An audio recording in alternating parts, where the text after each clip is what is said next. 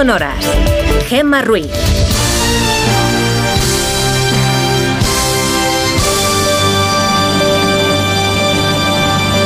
Son las 5 y 6 de la mañana, las 4 y 6 en Canarias. Buenos días.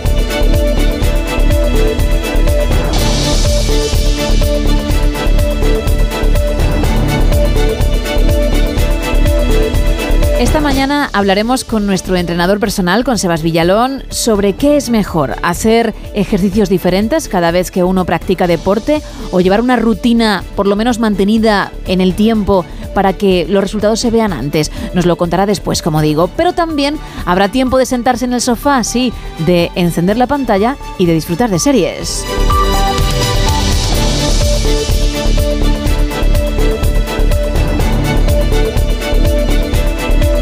Arrancamos ya, Isa, con el día que nos espera hoy.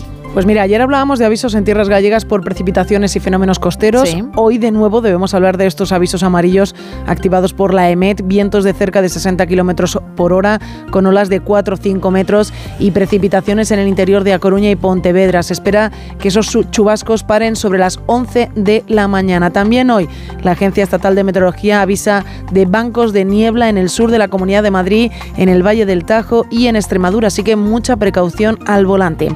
Va a ser un martes de cielos despejados, menos en el área cantábrica y en el noroeste de Castilla y León. Jornada de mucho sol en el archipiélago canario, donde notarán cómo van a subir las temperaturas en sus islas con termómetros que llegarán a marcar los 32 grados. En la península bajan las máximas en gran parte del Cantábrico y suben en el tercio sureste. En el resto del país todo seguirá igual. Máximas de 29 grados en Alicante, 26 en Córdoba, 27 en Girona, 31 en Murcia, 10 17 en León, 24 en Melilla, 23 en Palma o 21 en Badajoz. Todo indica que el resto de la semana será muy similar a tal y como hoy lo hemos contado y es que el veranillo de San Martín este 2023 va a durar al menos hasta el viernes. Pues por eso te digo que tienes que cambiar el jersey. Hay que cambiar el jersey, uno más finito. Venir- eso es, venirte con uno más finito. Aunque bueno, no te ha sobrado porque tienes camiseta debajo y ahí lo mantienes, ¿eh? Aquí lo mantengo, el jersey y la camiseta lo mantengo. Por ahora no tengo demasiado calor. Si es verdad que por aquí hay corrientes interesantes y no está de más. Hay un microclima aquí dentro. Efectivamente, gracias Isa. Nada.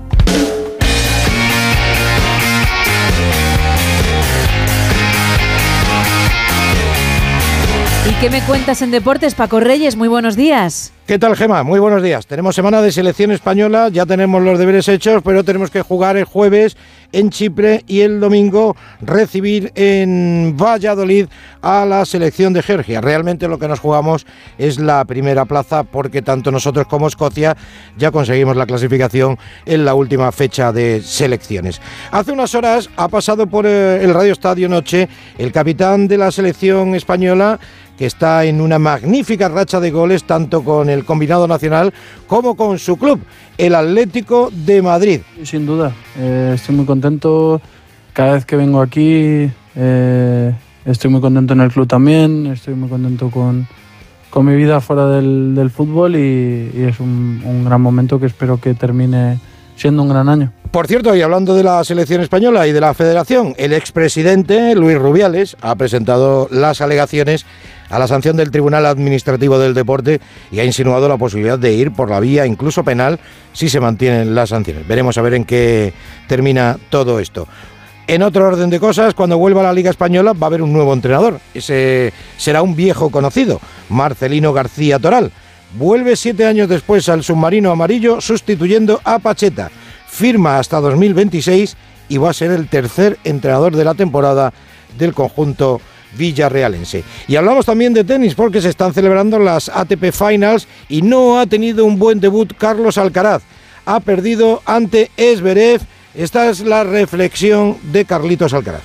Probablemente cansancio, cansancio mental, de estar eh, en una exigencia bastante alta durante, durante tanto tiempo. En el otro partido del grupo, Medvedev ganó con comodidad a Rublev. Como ves, le ha tocado el grupo de los F, Esberev, Medvedev y Rublev. Buenos días. Buenos días, Paco. 5 y 11 de la mañana, 4 y 11 en Canarias.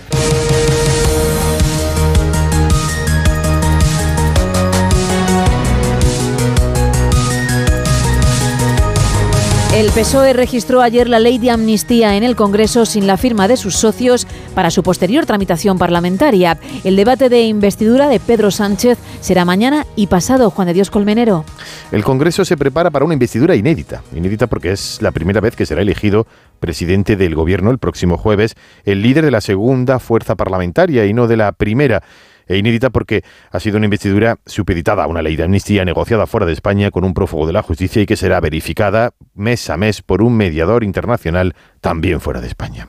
La presidenta del Congreso, Francina Armengol, anunciaba oficialmente que Sánchez ya está preparado. Ya está en condiciones de poder ir al debate de investidura, por tanto he decidido convocar este debate de investidura los días 15 y 16 de noviembre. Y con el requisito de la amnistía registrada solo por el PSOE después de todas las negociaciones, pero no calificado por la mesa, es probable incluso que se apruebe la investidura antes de que la mesa admita a trámite la ley. Por eso seguirá el curso normal como se hace con cualquier iniciativa. Eso es que no. eso es que seguirá el curso normal, efectivamente.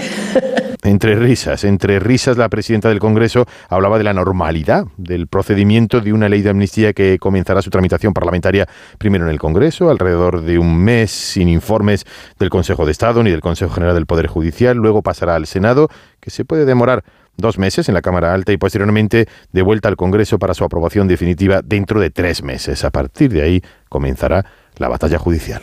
El PNV asegura que está de acuerdo en líneas generales con la ley y que no ha firmado la proposición porque las partes negociadoras no lo han requerido. Esquerra Republicana, por su parte, ha evitado hacerlo por sus dudas sobre detalles técnico-jurídicos que los socialistas han pactado con Junts.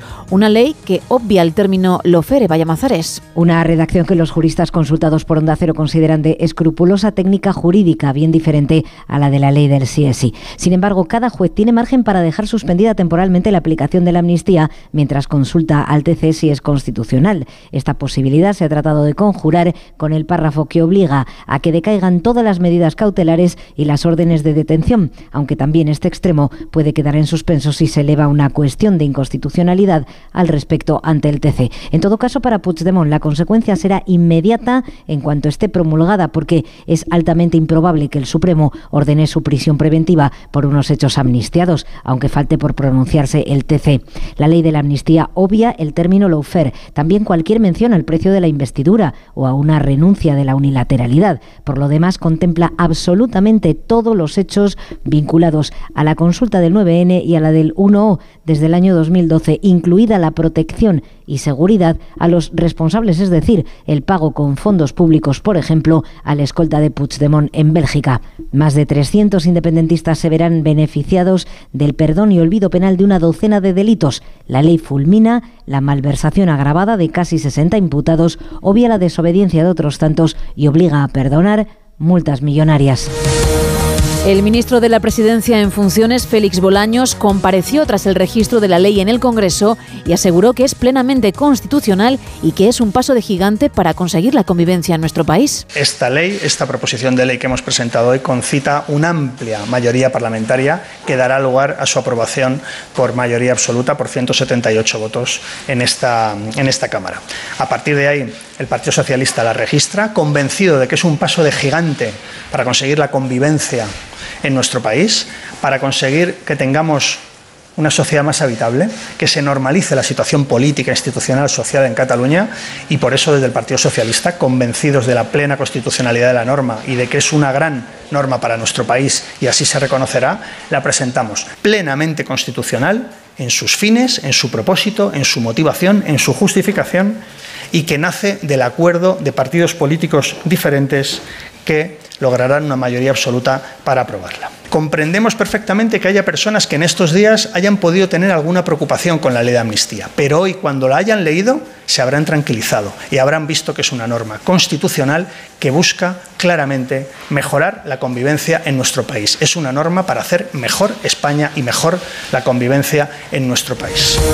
El Partido Popular se prepara ya para su papel en la oposición, José Ramón Arias. El Partido Popular ha sacado pecho por las movilizaciones a la vez que golpeaba por partida doble. Son conscientes conscientes en Génova de que no va a haber elecciones, aunque lo sigan pidiendo, y por eso se preparan para una oposición contundente. El responsable de Organización Popular, persona de suma confianza de Fijo, ha acusado a García Paje de no tener la misma dignidad de su hermano gemelo que ha abandonado el PSOE, a la vez que señalaba Sánchez como el principal problema para nuestra democracia. Por permitir la humillación de nuestro Estado de Derecho, por permitir la humillación de la separación de poderes esencial en cualquier, en cualquier democracia, creo que debería irse de este país en un maletero el propio Pedro Sánchez. Los populares que no han valorado la propuesta de huelga general hecha por el sindicato Afina Vox se encomiendan a Europa. Van a llevar el contenido de la proposición de ley de amnistía a las instituciones europeas como principal y casi única vía de impedir lo que ven como una claudicación ante los independentistas. Y los empresarios piden a Pedro Sánchez que anteponga la paz social a su interés político. Caridad García. Por unanimidad, los empresarios españoles, también la patronal catalana, que ostenta aquí una vicepresidencia, hacen un llamamiento a Pedro Sánchez para que anteponga la paz social y la convivencia a sus intereses políticos. COE, CEPIME y ATA entienden que están en peligro consensos básicos como la igualdad de los españoles, la defensa del Estado de Derecho o la seguridad jurídica y que se está faltando el respeto al diálogo social en un atropello al papel constitucional que tienen los agentes sociales, como ya apuntaron cuando conocimos el acuerdo peso de sumar. En este caso, los empresarios entienden que las contrapartidas que van a permitir la investidura de Sánchez están generando un clima de negocios que complica cada vez más el crecimiento y la creación de empleo. También anticipan distorsiones de la unidad de mercado y un deterioro de nuestra imagen en el exterior. En un comunicado de tres folios, las patronales muestran su preocupación por la fragmentación y el debilitamiento institucional al que asistimos y piden la vuelta a los grandes consensos y a la moderación encarnada, dicen, en la Constitución. Y hace unas horas el presidente de la Confederación Española de Organizaciones Empresariales, Antonio Garamendi, estuvo en los micrófonos de la Brújula con Rafa Latorre para hablar de ello. Se está creando un clima de negocios donde esa falta de confianza va a ser muy importante y eso puede hacer difícil esa creación de empleo, es decir, porque estamos viendo acuerdos que pueden romper la unidad de mercado, deterioro de, imagen en el exterior, eh, eh, falta de inversiones.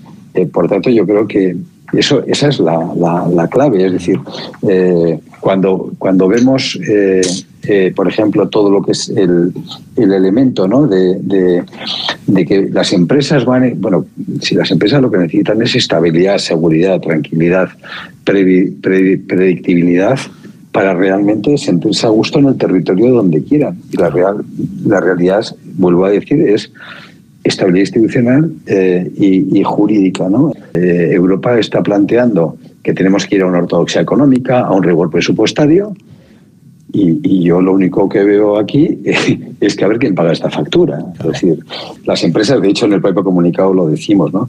las empresas eh, van, a, van a volver en, su caso a, a, sus espacios naturales, que es lo que le gustaría, por cierto, es decir, lo digo porque acabas de hablar de Cataluña. Sería una maravilla que volvieran a Cataluña, pero para eso es muy fácil. Lo que tienen que hacer es dar una estabilidad institucional, una tranquilidad, una predictibilidad, como te digo, para que esas empresas vuelvan de una forma ordenada y tranquila. Para eso no hay que hacer leyes, para eso lo que hay que hacer es generar el clima, eh, eh, vamos a decirlo, donde consideres que las empresas son eh, las grandes generadoras de riqueza, de empleo, de bienestar para la sociedad. ¿no? Yo creo que es así. Mira, hay un, por ejemplo, hay un punto ¿no? del acuerdo con Sumar que dice que bueno que vamos a poner una tributación del 15% efectivo sobre el resultado contable en las grandes empresas en impuestos sociales. Bueno, pues si eso pasa, mm, que vamos, es que el problema no es que se vayan de Cataluña, es que se nos van a cualquier sitio, porque es que la suma de sus impuestos son muy superiores a eso, porque están pagando los impuestos fuera de España, porque son multinacionales, porque es un orgullo tener el efecto sede es no entender absolutamente nada. Eh, lo digo con toda claridad. En estos pactos o acuerdos eh, que, bueno, vamos a ver, insisto, hasta qué punto llegan o no llegan, pero desde luego no son muy buena noticia para, desde luego, la tranquilidad del mundo económico, ¿no? Para las inversiones, para, para yo qué sé, para hacer tu proyección de futuro. Y si nos ponemos a pensar ya en las pequeñas empresas, si nos ponemos a pensar en los autónomos y nos ponemos a pensar en las pymes, pues entonces ya todavía peor. En clave internacional se espera que otros 80 españoles sean evacuados de Gaza hoy. Así lo anunció ayer el ministro de Exteriores en funciones, José Manuel Álvarez. Tenemos ya autorización por parte de Israel para que haya un segundo contingente de en torno a unos 80 y desde luego no vamos a cejar hasta que el último de ellos que desea salir eh, lo pueda hacer. En la zona norte de Israel continúa aumentando la tensión. Corresponsal en el país, Hanaveris. La escalada en la zona norte es evidente a raíz de la multiplicación de los ataques por parte de Hezbollah hacia territorio israelí, con el disparo no solo de morteros, sino también de misiles antitanques, además del lanzamiento de drones explosivos. Todo esto mientras, volviendo al frente del sur entre Israel y Gaza, Israel desmiente terminantemente las afirmaciones de Hamas sobre muertos en el hospital Shifa, sostiene que no ha atacado el hospital y denuncia nuevamente a de usar el lugar como base de operaciones terroristas y escondite de los líderes de la organización. David Cameron ha regresado al gobierno británico como ministro de Exteriores tras la destitución de la ministra del Interior, corresponsal en Reino Unido, Celia Massa. El ser humano llega a límites insospechados cuando se encuentra desesperado. Los guionistas son capaces de resucitar a personajes que se daban por muertos en las series cuando la audiencia está cayendo en picado y en la política pasa exactamente lo mismo. A fin de retener el poder se ejecutan los giros más rocambolescos, como el hecho de acudir ahora al hombre que inició el caos para intentar solucionar el caos. El nombramiento de David Cameron como ministro de Exteriores ha sido toda una sorpresa. Nombrar Lord a un expolítico, metiéndole en una cámara alta no electa, para poder repescarle en el gabinete no es algo nuevo, pero lo cierto es que Cameron llegó a ser bautizado como el hombre más odiado del Reino Unido, por lo que se trata de una jugada muy arriesgada volverlo a meter en Downing Street. Él justifica, no obstante, su regreso. Reconozco que es inusual que un ex primer ministro regrese a un cargo político, pero lo he aceptado porque creo en el servicio público y ahora nos enfrentamos a grandes desafíos como país. La llegada de Cameron coincide con la salida de la radical Suela Braverman como ministra del Interior. Los defensores del primer ministro Rishi Sunak aseguran que todo es una jugada maestra para regresar a la moderación y el centro, pero los analistas lo ven más bien como un movimiento a la desesperada para evitar lo inevitable, una derrota en las urnas el próximo año, en la que todos los sondeos vaticinan el fin de una era para los conservadores tras más de 13 años en el poder. Y de vuelta a nuestro país, el Ministerio de Sanidad ha desmentido que vaya a transferir la competencia del sistema MIR, Belén Gómez del Pino. Desmentido rotundo de Sanidad que niega que esté entre sus planes la transferencia del sistema de formación sanitaria especializada, incluido el MIR, demanda reiterada de los nacionalistas y a la que se ha abierto a negociar el Partido Socialista con Galicia, Euskadi y Cataluña. No estaba en el orden del día, pero algunos consejeros, como la madrileña Fátima Matute, se lo han expuesto al ministro José Manuel Miñones. La posibilidad de traspasar el sistema MIR a las distintas comunidades autónomas nos parece un despropósito y desde luego una falta de equidad para el Sistema Nacional de Salud. La posibilidad de ese traspaso también ha recibido la crítica tanto de los sindicatos médicos como de los colegios y las sociedades científicas con el argumento de que favorece desigualdades y rompe la equidad. Hablamos ahora de un paraíso para frikis y golosos. Una repostera trae al mundo real lo que comen en Harry Potter, El Señor de los Anillos o Marvel. Se llama Conchi Lopera y cada una de sus creaciones es una obra maestra que captura la esencia de esas sagas cinematográficas. Hablo de ellas ayer con nuestros compañeros de Onda Cero Castellón. Un día estaba con mi padre y dije, ¿y si hacemos pociones de Harry Potter? Así, porque sí. Y empezamos a inventar, empezamos a hacer zumos naturales. Y empecé con cuatro pociones. Eh, fui a un salón del manga con un amigo me dejó un huequito en su stand y así empecé. Con cuatro pociones, grajeas, un par de ranitas de chocolate y ya está. Y cada año dije, voy a inventar algo más. Al año siguiente fui a otro salón del manga y llevé más cosas. Hasta el día de hoy que tengo 11 pociones distintas, cada una de un sabor, de frutas naturales. Eh, tengo cerveza de mantequilla, ranas de chocolate, pastelería Lorien. Tengo una página web, hago el Señor de los Anillos, que para los que les gustan mucho, como a mí, hago pan de lembas, el pan del camino. Sí. Que consta de dos trocitos de tipo de pan que no llega a ser pan. Las galletitas saladas de toda la vida. Sí. Pues tienen ese, ese sabor parecido entre dulce y salado. Ajá. Y son una maravilla. O sea, es lo que más vendo, lo que más gusta. Veo Marvel también. Marvel. Bueno, hago de bueno, Star bueno. Wars, ¿Y haces alguna Disney. tarta de Batman? De lo que quieras. Por favor, por favor, esto ya se está poniendo. Hago bat bueno. galletas también. Sí, qué Galletitas bien. de bat galletas. ¿Y algo que no lleve gluten? Podría hacer. Podrías hacer. Y Vale. sin azúcar. Hago productos. ¿Y sin lactosa? Y sin lactosa. Por ejemplo, veo aquí huevos de dragón de, de Juego Juego de de Tronos que lo entregas con su cajita de madera, con todo. Sí. ¿Eso también lo haces tú? ¿Te lo trabajas todo tú? Eh, el cofre no, el co- Sí. eh, yo, yo compro pues al por mayor cofres. Sí. Eh, pero las pegatinas, el estampado, eh, todo lo que hay dentro, ¿Todo, todo, haces lo tú, hago yo. todo el diseño? O sea, sea, detrás de este proyecto solo estás tú. Eh, es- de momento tu padre a lo mejor te ayuda y o- mi padre me ayuda. Luego tengo un amigo que me ayuda con la web porque yo no doy abasto. Claro. Entonces pero sí haciendo pasteles lo que es pasteles el packaging también lo hago yo. O sea todo lo hago yo. Eh, tengo calendarios de adviento de Harry Potter que es, consta de 25 bolitas de chocolate de bombas de chocolate que tú lo, eh, pones la leche caliente y como que explota y Sí. cada una es de un sabor distinto 5 y 26 de la mañana, 4 y 26 en Canarias y seguimos en directo en No Sonoras.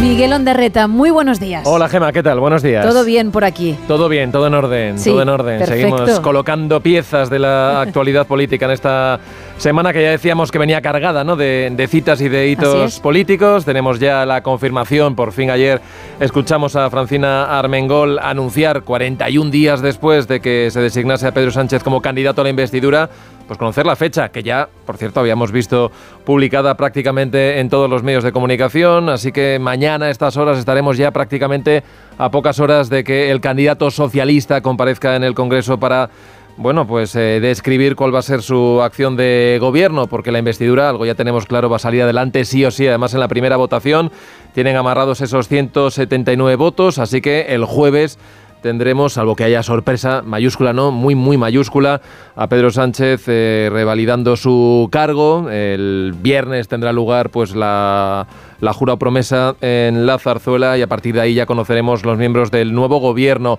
Todo se ha ido acelerando en las últimas horas. Ayer decíamos que estábamos pues, eh, pues esperando, ¿no? Cuando se iba a registrar esa proposición de ley de amnistía. No fue por la mañana, finalmente fue un poquito antes de las 6 de la tarde. Hubo ahí algunas razones porque la idea inicial del PSOE es que ese texto llevase la firma de todas las fuerzas políticas que apoyan esta medida, pero finalmente no ha sido así. Solamente tiene eh, la firma del Partido Socialista.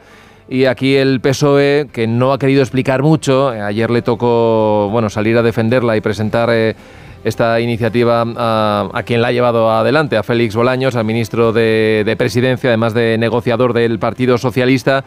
No quiso explicar por qué el resto de grupos no estaban con esa firma en la iniciativa. eh, más bien lo que hizo es decir, bueno, que sean los otros lo que lo expliquen.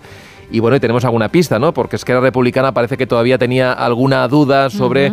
Cómo de armado estaba el texto para que a los de Tsunami Democratic pues sí que le afectara la, la medida de gracia. En cualquier caso, esa medida, la amnistía va a salir adelante con 178 votos. Tenemos el texto ya, son 23 páginas en las que bueno, hay un largo preámbulo, una exposición de motivos en las que se repite una y otra vez que esta medida es plenamente constitucional. Nos ahorra algo que se iba en ese acuerdo con Junts, que era ese relato tan parcial y tan viciado que narraron prácticamente de puño y letra los independentistas. Eso no aparece pero sí que aparecen otras eh, medidas eh, y que en resumen lo que va a hacer es que se beneficien de la amnistía pues eh, algo así como unos 309 encausados digamos del ámbito independentista y también 70 policías implicados en aquellos altercados que hubo el 1 de octubre. Ayer Bolaños bueno, quiso hacer referencia a que no solamente afecta a los principales eh, protagonistas, digamos, del Prusés, que por ahí hay funcionarios, hay directores de colegios donde se pusieron las urnas, hay bomberos, hay mucha gente que tuvo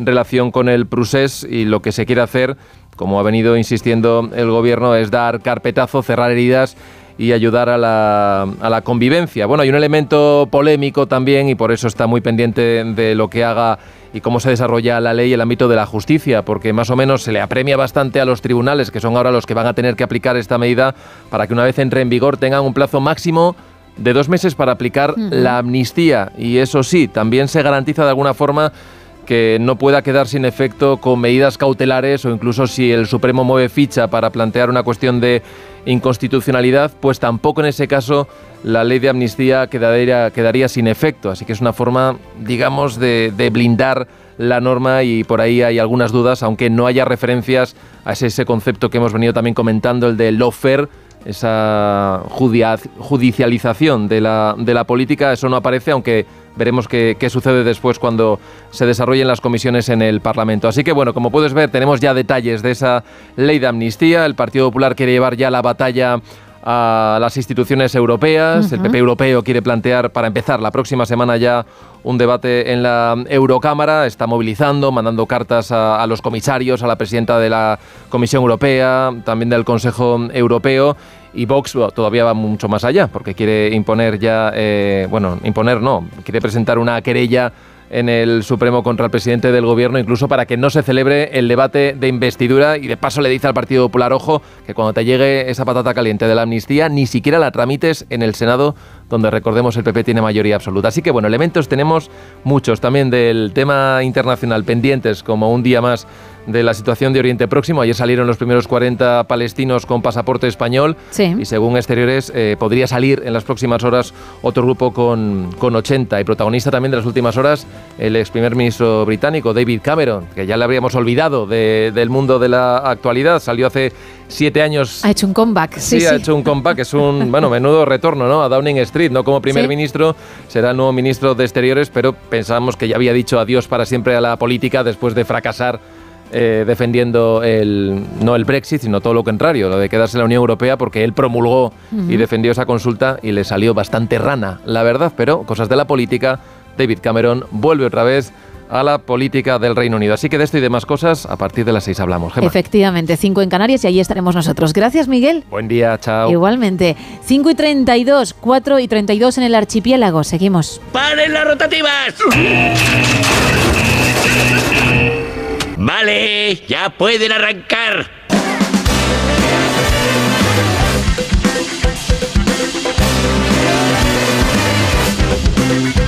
Bueno, Isa, cuéntame, a ver, en tu sección, ¿qué has decidido hoy? ¿De qué vamos a hablar? ¿O no. de qué vas a hablar, mejor dicho tú? Vamos a felicitar a la gente. Ay, vale, venga, que vienes con tu santoral, venga. Vamos con el santoral.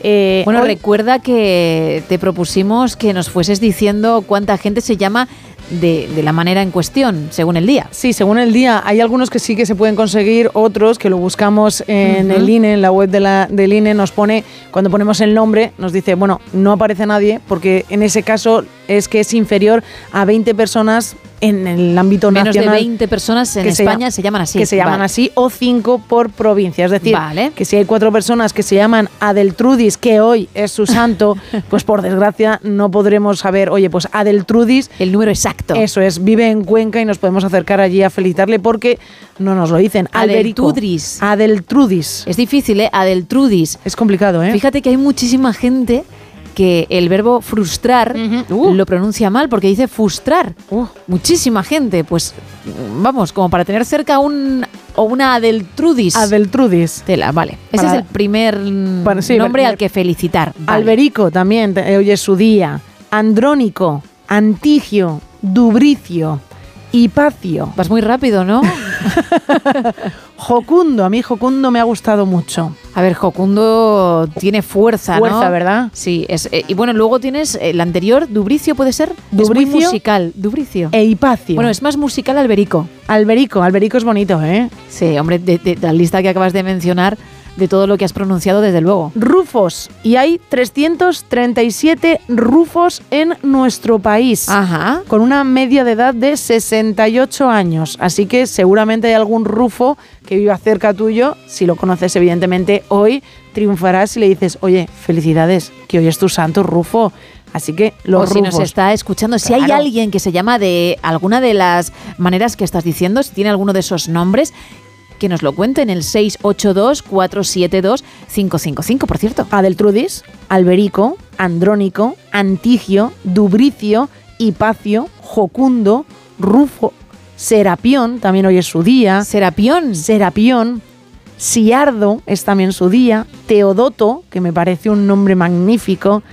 Tenemos a ella, a Traamunda. Traamunda, con Traamu dos as. con dos as, Tramunda, increíble. Venerando, hay 146 venerandos en España, con una edad media de 68 años. Es decir, que no hay muchos niños que hayan nacido este año a los que les hayan puesto venerando. Ni este año ni hace 10. ¿Tú crees que hace 10 Ni- tampoco? No, yo Vaya. creo que en los últimos 20 no hay venerandos. Las dos últimas décadas, por lo que sea, ninguno de la lista, ¿eh? Bueno, pues quedan 146. Si no me preocuparía. Fíjate, oye, a lo mejor hay alguien ahí muy valiente que ha dicho, pues voy a llamar al niño Bene venerando. Y luego tenemos Bueno, es que vene- venerando es el más normal de, de los que están de los que hemos dicho por ahora sí. Y luego tenemos Bitón. Bitón no he conseguido Ojo, perdona, que no hablamos de mm, el origen, de dónde procede el nombre, sino quién en 2023, porque sus padres en el año 62 decidieron llamarle así, ¿eh? venerando. Y luego tenemos Bitón. Bitón hoy también es su santo. No he encontrado ningún dato de que haya bitones aquí en España por ese nombre, pero sin embargo sí que hay mucha gente que se apellida así. Hay 226 personas en España que se apellidan de primero Bitón y 198 personas que se apellidan Bitón de segundo. Así que, bueno, pues no es vuestro santo, pero que sepáis que hay ese número de personas con vuestro apellido en nuestro país. Como te ha gustado Jocundo, Jocundo me ha gustado. vamos a darle una vuelta de cara al programa para que tengas tú tu nombre artístico, si, si así lo deseas. Me quedo con Isa. Jocundo Blanco, suena como muy de abogado, ¿no? Oye, pues es cierto. Como un, sí, sí, abogado es, es un nombre potente. Bueno, pues Llama la atención. O no sé, a lo mejor un gestor, ¿no? Que te hace la declaración de la renta, un Jocundo Blanco. Don Jocundo, por favor. Apareces. por favor, tenga, tenga que ir las facturas, don Jocundo. De momento Isa, ¿vale? Sí, me quedo con Isa, venga, va. Yo me siento también más cómoda ahora. Gracias. Un placer. Vamos a cambiar completamente de tema.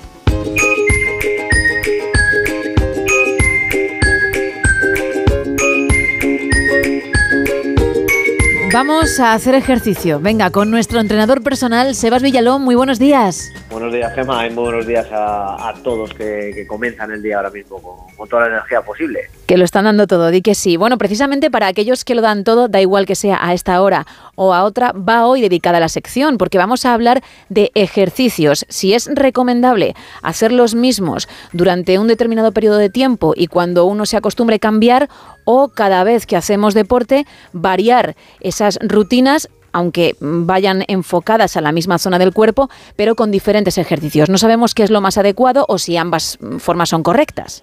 Esto me alegra hablar de esto hoy porque es una pregunta o una duda que todos hemos tenido alguna vez, Sí. ¿no? Y, y al final te vas dando cuenta de que de por dónde por dónde es el camino correcto el que, el que tenemos que elegir. ¿Por qué? Porque al final puedes pensar, dices, bueno, lo ideal sería cada vez que voy al gimnasio cambio de ejercicio, porque así pues más ejercicios conozco, más eh, musculaturas diferentes puedo estimular eh, y por otra parte más eh, me puedo divertir, porque cada vez es, es algo diferente. Ese es un punto de vista. Otro punto de vista puede ser que no, no, yo tengo que ir al gimnasio y tengo que perfeccionar unos determinados movimientos, como podríamos decir, para conseguir avanzar al siguiente nivel. Entonces, eh, voy a intentar explicarlo de una manera como hago siempre, Gemma, muy sencilla y con, con unas palabras muy fáciles para que todos eh, lo consigan entender. Perfecto. Vamos a ver. Lo primero tenemos que tener en cuenta que eh, hablamos de personas que no son gente novel, que no ha hecho mucho gimnasio o mucho deporte. Entonces, eh, lo más recomendable, lo más recomendable es controlar la técnica, es decir, tienes que asegurar que realizas esos movimientos, ejercicios con una técnica, iba a decir impoluta, pero bueno, con una técnica lo mejor posible, ¿no? ¿Por qué? Porque así eh, aprovechamos, eh, le sacamos el máximo rendimiento a ese ejercicio y luego, dejando la palabra rendimiento a un lado, lo que vamos a intentar es no lesionarnos, ¿no? Si vamos al gimnasio a intentar tener más salud, vamos a, intentar al menos no que no ocurra todo lo contrario. Y luego, una vez que estamos ya en el gimnasio, lo que queremos es un rendimiento, ¿no? Un poco, unos lo que querrán eh, a nivel estético, otro rendimiento para un deporte y demás. Eh, cuando vemos eh, a gente muy avanzada, gente que está muy fuerte, gente que corre mucho, gente que nada mucho, eh, y les tenemos como referencia, hemos de saber que esas personas lo único que hacen es repetir y repetir y volver a repetir mismos ejercicios, mismos patrones de movimiento, ¿para qué? Para ser lo más perfectos posibles, dentro de lo que la perfección es, es imposible, ¿no? Entonces tenemos que, que decir, que pensar, si ellos, los profesionales, repiten y repiten y repiten una y otra vez, porque es muy difícil conseguir acercarse a esa perfección, como Gema no lo vamos a hacer nosotros, ¿verdad? Claro. Entonces, lo, lo más normal es que eh, cuando lleves dos semanas o, o incluso a veces antes, con tu rutina de entrenamiento te vas a acercar al entrenador y le vas a decir, oye, entrenador, todo me va muy bien, pero me aburro. La frase típica. Sí. Me aburro con estos ejercicios. Entonces, pues bueno, la idea es que tú determines unos ejercicios con los que más te hagan progresar, elijas unos ejercicios con los que puedas progresar y esos los machaques una y otra vez. ¿Cuánto tiempo es Ahí. lo ideal? bueno, ¿cuánto tiempo es lo ideal? Pues bueno, yo creo que hay ejercicios, Gema y a todos los que nos escuchan, que no debemos dejar de hacer nunca, pero quizás cambiamos eh, la palabra, en vez de llamarle ejercicio, le llamamos patrón de movimiento. ¿Por qué? Porque una flexión de rodilla se puede hacer con las dos piernas, es decir, con un apoyo bipodal o unilateral o solamente con una. Eh, una extensión de cadera le podemos hacer en un plano horizontal o un plano vertical. Quiero decir que se puede repetir el mismo patrón de movimiento pero con diferentes ejercicios. Vale. No sé si eso quedó muy claro. Sí, sí, sí. E incluso se le puede meter peso a ese mismo ejercicio para aumentar un poquito la intensidad, ¿no? Efectivamente, y ahí están sus variantes. Tenemos un ejercicio base y ahí le podemos aplicar regresiones, es decir, hacerlo más sencillo, o progresiones, hacerlo más complicado. Y a partir de ahí se trata de repetir y repetir y repetir. ¿Por qué? Porque eh, hay que sacarle el máximo rendimiento a ese ejercicio para, como hacemos muchas veces en el colegio, para pasar de nivel, ¿no? Ujú. Primero tenemos que eh, saber el tema 1 para después el tema 2, porque si no te sabes bien el tema 1, si no sabemos sumar y restar, no vamos a saber multiplicar. Entonces, esto casi, casi, casi podríamos ponerlo de paralelismo en cuanto a, al gimnasio, al deporte, sobre todo, que en el gimnasio es donde más eh, se ve. Y también quería eh, destacar eh, el nivel de exigencia de, de cada ejercicio. Si vamos a hacer, vamos a hablar en sentadillas, ¿no? que todo el mundo conoce ese ejercicio, tenemos que exprimirle a nivel técnico, incluso, incluso, incluso a nivel de nivel de esfuerzo. ¿Hemos sido capaces de aplicar todo el nivel de esfuerzo a este ejercicio, a este patrón de movimiento de la sentadilla? Pues no. Entonces voy a seguir repitiéndole hasta que le exprima. Entonces luego ya podríamos hablar de una sentadilla búlgara, de unas zancadas, de un split, de, pues bueno, varios ejercicios que son el mismo patrón de movimiento, pero diferente ejercicio. Vale. Y cuando tienes que aumentar, por ejemplo, la intensidad, es un mito eso de como ya apenas me duele o no tengo agujetas o no lo noto, es que ya me he acostumbrado y tengo que hacer un cambio. Ahí estamos entre mito y realidad. Entre mito y realidad. es decir, no lo hemos dicho muchas veces, cuantas más agujetas tengas, no es sinónimo de mejor entrenamiento, pero sí que es cierto que si vamos a poner un ejercicio, un press banca, eh, llevo realizándolo tres meses con la misma inclinación, mismo peso, estoy seguro que me he estancado. Sí. Pero si movemos la intensidad, que a intensidad estamos a- hablando de subir la carga, ya Ajá. estamos progresando. Si eres capaz de subir carga cada X tiempo, como tenga la planificación tu entrenador, eh, ya estás progresando. Por lo tanto, ese ejercicio todavía es óptimo. No me puedo aburrir de hacerle, porque todavía estamos progresando. Y si lo quieres hacer, por ejemplo, en casa y no cuentas con ese entrenador, mm, unas muñequeras, unos lastres, algo así, entiendo que puede valer para meterle más peso, ¿no? Para que también el ejercicio, Sí. en este caso en el hogar, sea efectivo. En casa, eh, en ejercicios domésticos, eh, suele ser muy difícil aumentar la intensidad. ¿Por qué? Porque es más complicado tener a mano cargas externas más allá de nuestro propio peso corporal, que es cuando hablamos de autocargas.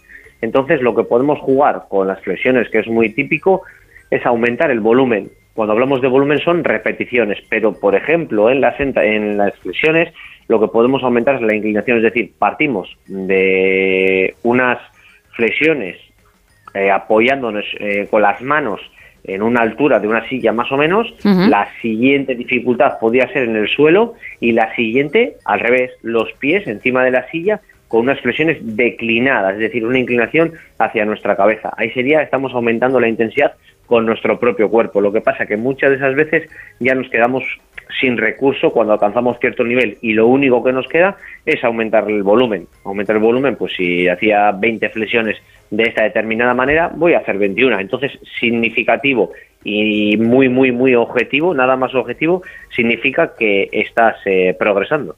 Vale, con lo cual no solamente el hecho de meter más peso para que el ejercicio sea más complicado es efectivo, sino también el número de repeticiones. Cuanto más lo hagas, más estás trabajando ese músculo, por tanto, más resultados, entiendo.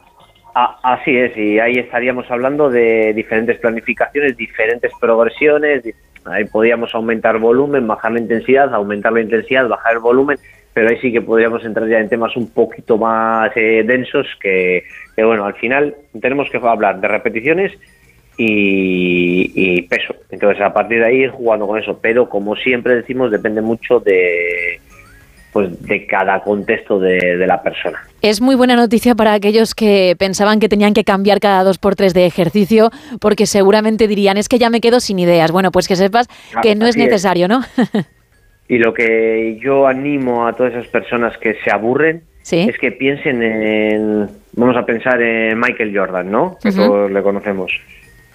¿Cuántos triples tiraría o cuántos tiros libres para conseguir eh, ese casi 100% de efectividad? Vamos a pensar en Leo Messi. ¿Cuántos penaltis ha tirado entrenando para casi casi que cuando, hay, cuando existía un penalti sabíamos que, que era casi gol seguro? Entonces, sé que a veces es algo extremo, o vamos a pensar, no sé, en deportistas así que son gestos muy, muy, muy puntuales y que imagínate a Messi que dices que me aburro de entrenar los penaltis. No puede ser. Entonces, si ellos lo hacen, nosotros que somos, eh, lógicamente, eh, deportistas de a pie, tenemos que repetir, repetir. Yo entiendo, entiendo, entiendo que en muchos contextos eh, no podemos conseguir esa adherencia en el deporte a largo plazo repitiendo siempre lo mismo. Entonces, ahí entra esa psicología del entrenador en las variaciones eh, del entrenamiento, no solo ya buscando un rendimiento, sino pues eh, esa eh, dinámica que tiene que buscar esa persona para conseguir, que es lo que estamos hablando siempre, no dejar de hacer deporte, porque más vale no ser tan, tan, tan efectivo en el enfoque del entrenamiento pero sí conseguir la adherencia que va a hacer que, la persona a la que tú entrenas jamás deje de hacer deporte. Entonces tenemos que buscar esa balanza para, para intentar hacer deporte durante toda nuestra vida, aunque no consigamos el objetivo tan rápido como, como otros. Pero bueno, la, la historia está en que tiene que haber un término medio y que si nosotros no buscamos eh, nada profesional, pues eh, para hablar de estándares, ¿eh? Eh, que yo sé que muchos lo están esperando cada dos meses, cada seis semanas, cada cinco semanas. Ahí sí que sería conveniente darle un toquecito diferente a, tu rutina, que no significa cambiar todos los ejercicios, pero sí cambiar algún ejercicio, algún matiz, alguna repetición, alguna carga. Entonces, esas podríamos, no Gema, que todos están esperando, pero entonces, ¿por qué Sebas no dice exactamente cuándo? Pues porque es imposible decirlo, pero si queremos eh, ajustarnos, pues yo creo que seis semanas, ocho semanas, cinco semanas, ahí estaría, pero creo, creo que nunca menos de, cinco o seis semanas. Para algunos será mucho y para otros será poco, pero más o menos por ahí podríamos eh, encaminarlo. Vale, de todas formas, eso, cada uno que mm, se vea a sí mismo, tenga en cuenta cómo se encuentra y cómo va evolucionando y ya ahí tome la, decisión, aunque nosotros, o en este caso tú, hayas hecho una media. Pues Sebas, ¿te parece que recordemos tus canales para quien quiera ponerse en contacto contigo y también por la zona de Cantabria quiera trabajar también a tu lado, quiera tenerte como entrenador personal? Ahí estamos en el, en el pueblecito de Cicero, al lado de Colindres, al lado del Laredo, pues eh, intentando reeducar un poquito el, movimiento, ¿no? E intentar hacerlo lo más sencillo y simplificarlo lo más sencillo para que abarque el deporte, que creo que es una obligación a, todos los segmentos de, población. Y pues bueno, ese es, ese es mi trabajo y, y la verdad que estoy muy satisfecho. Así que sin más, os dejo mi teléfono por aquí, que es el 623 473-164. Lo repito de nuevo, 623-473-164. También un correo electrónico info arroba entrenaconsebas.com y en el Instagram en arroba entrenaconsebas, pues nada, a vuestra disposición y poquito a poquito intento contestar a todo el mundo. Así que nada, un placer de estar con, con vosotros, Gema, un día más. Igualmente, te esperamos la próxima semana, ¿vale, Sebas? Por supuesto, nos seguimos escuchando. Un abrazo y buen día a todos. Otro para ti.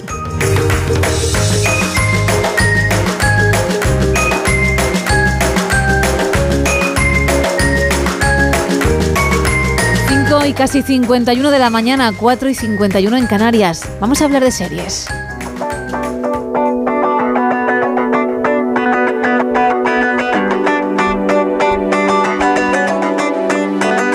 Adelante, Isa, cuéntame. Pues empiezo fuerte. Empiezo hablando con una, de una serie que nos gusta mucho en esta mesa, porque hay que hablar de The Wild Lotus. Anda, bueno, tenía yo unas ganas ya de que me dieses información, porque con la huelga todo estaba parado y yo no veía la luz al final del túnel. Pues mira, Mike White, el creador de la serie, eh, ha dado una entrevista en el portal especializado Entertainment Weekly y ha hablado de la tercera temporada de esta producción y ha dicho que los nuevos capítulos serán más alocados que los que hemos visto hasta el momento y que esta nueva temporada será más larga en cuanto a capítulos se refiere. Tendremos nuevo destino, hoy lo sabíamos, nuevos personajes y obviamente nueva trama. De lo poco que sabemos es que en la tercera temporada seguiremos los pasos de Belinda, a quien ya conocimos en la primera temporada en su papel de masajista y que ahora regresa al famoso hotel, esta vez en su resort localizado en Tailandia. Es decir, que el destino es en Tailandia. Vale. Se rumorea que saldrán más personajes que ya hemos visto especialmente en la primera temporada, pero tampoco han querido decir nombres, tampoco han querido decir muchas más historias, simplemente que ellos ya están trabajando en esa serie, en esa tercera temporada que va a ser mucho más loca que las dos anteriores, que de verdad yo ya no sé qué esperarme porque menudas dos primeras temporadas de The Wild Lotus. Y sigo hablando de otra serie que de primeras no tuvo mucho éxito a audiencia, pero que gracias a la buena crítica recibida y a los 13 premios Emmy a los que fue nominada, pues la gente dijo, oye, pues a lo mejor esta serie no está del todo mal.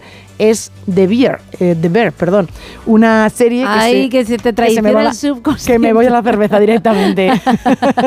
Una serie que se centra en un chef que deja un restaurante de estrella Michelin para convertir el restaurante de la familia, que está especializado en bocadillos, nada que ver, en el mejor sitio para comer de Chicago. Si no la conoces, suena así. Todo esto nace de querer empezar de cero y bien. Todo el mundo querrá venir a comer a este sitio. He hecho una lista de condiciones. Necesitamos más dinero. ¿Podéis apagar eso, por favor? ¿Tanto ruido nos vuelve locos? Yo ni lo oigo. Es una reforma, no una reconstrucción. Carmi, son las dos cosas. Tardaremos seis meses en abrir. ¿Seis meses? Eso es mucha Confianza. chulería. Locura.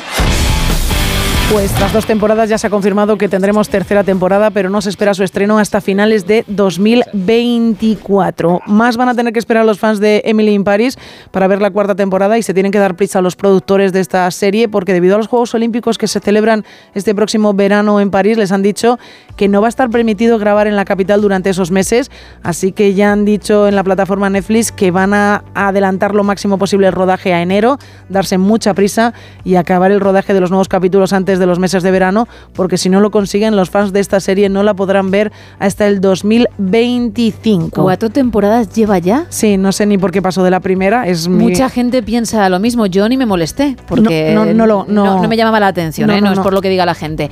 Pero mm, cuatro, pensé que llevaba dos. Bueno, ay, No, pues no nada, molestes, hay que esperar. ¿eh? no te molestes. esperar. Aunque hay gustos para todos, pero lo de Emily in París, la verdad es que es bastante complicado. Por cierto, traigo una nueva serie original de esta casa que se estrena este mismo domingo 19 de noviembre en A3 Player, porque por fin llega a la pequeña pantalla Camilo Superstar. Soy Camilo Sisto. Todo el mundo me conoce. He trabajado muy duro para llegar hasta aquí. ¿Qué se siente ser el número uno en nuestra lista de grandes éxitos? Llegar es muy difícil, pero lo realmente jodido es mantenerse. Esto lo tienen que ver en España y esto lo tengo que hacer yo. Musical de melenudos y un Cristo revolucionario. Estamos hablando de cultura. El mundo está cambiando y yo. El actor Alejandro Jato da vida a Camilo VI en esta serie original de A3 Player, que estará compuesta de cuatro episodios. Junto a Alejandro completan en el elenco Adrián Lastra, Natalia Reyes, Elena Rivera, Pepe Ocio y Javier Godino, entre otros. Y cierro con mi recomendación seriéfila. Hoy vengo con una miniserie muy dura, basada en hechos reales. Se estrenó en 2019 y nos cuenta lo ocurrido en el año 1989, cuando cinco adolescentes de Harlem se ven atrapados en una pesadilla cuando se les acusa, acusa injustamente de un ataque brutal en Central Park. Así suena la miniserie, así nos ven. ¿Está mi madre aquí? Estamos solos, nosotros y tú. ¿Con quién estabas en el parque? No sé sus nombres. Me perdí. ¿Dónde viste a la mujer? ¿Qué, ¿Qué mujer? La mujer corría cuando fue agredida con saña y violada. Todos los jóvenes negros que estuvieron anoche en el parque son sospechosos. Los necesito a todos. Es una miniserie que expone las grietas que hay en el sistema judicial y policial estadounidense. Repito que es una serie muy dura de ver, pero de verdad que merece la pena. En su momento, en 2019, se alzó con el BAFTA Televisión a Mejor Serie de Televisión en la categoría internacional. Yo sé que en el equipo sois fans. A mí me gustó, pero no me flipó. No te enamoró. Como a vosotros. Me pareció demasiado lenta mm. en algún que otro episodio y larga. Pero bueno, se puede ver, se puede ver. Desde mi punto de vista, desde el tuyo, por supuesto que se puede ver y repetir si es necesario. En cualquier caso, la historia efectivamente es durísima y además es que sucedió realmente. Gracias, Isa. Un placer. Es que estamos a punto de terminar, por eso te digo que gracias y si eso hasta mañana, ¿vale? Pues hasta mañana, Gemma. Chao. Sí, estamos a punto de alcanzar las seis, las cinco en Canarias.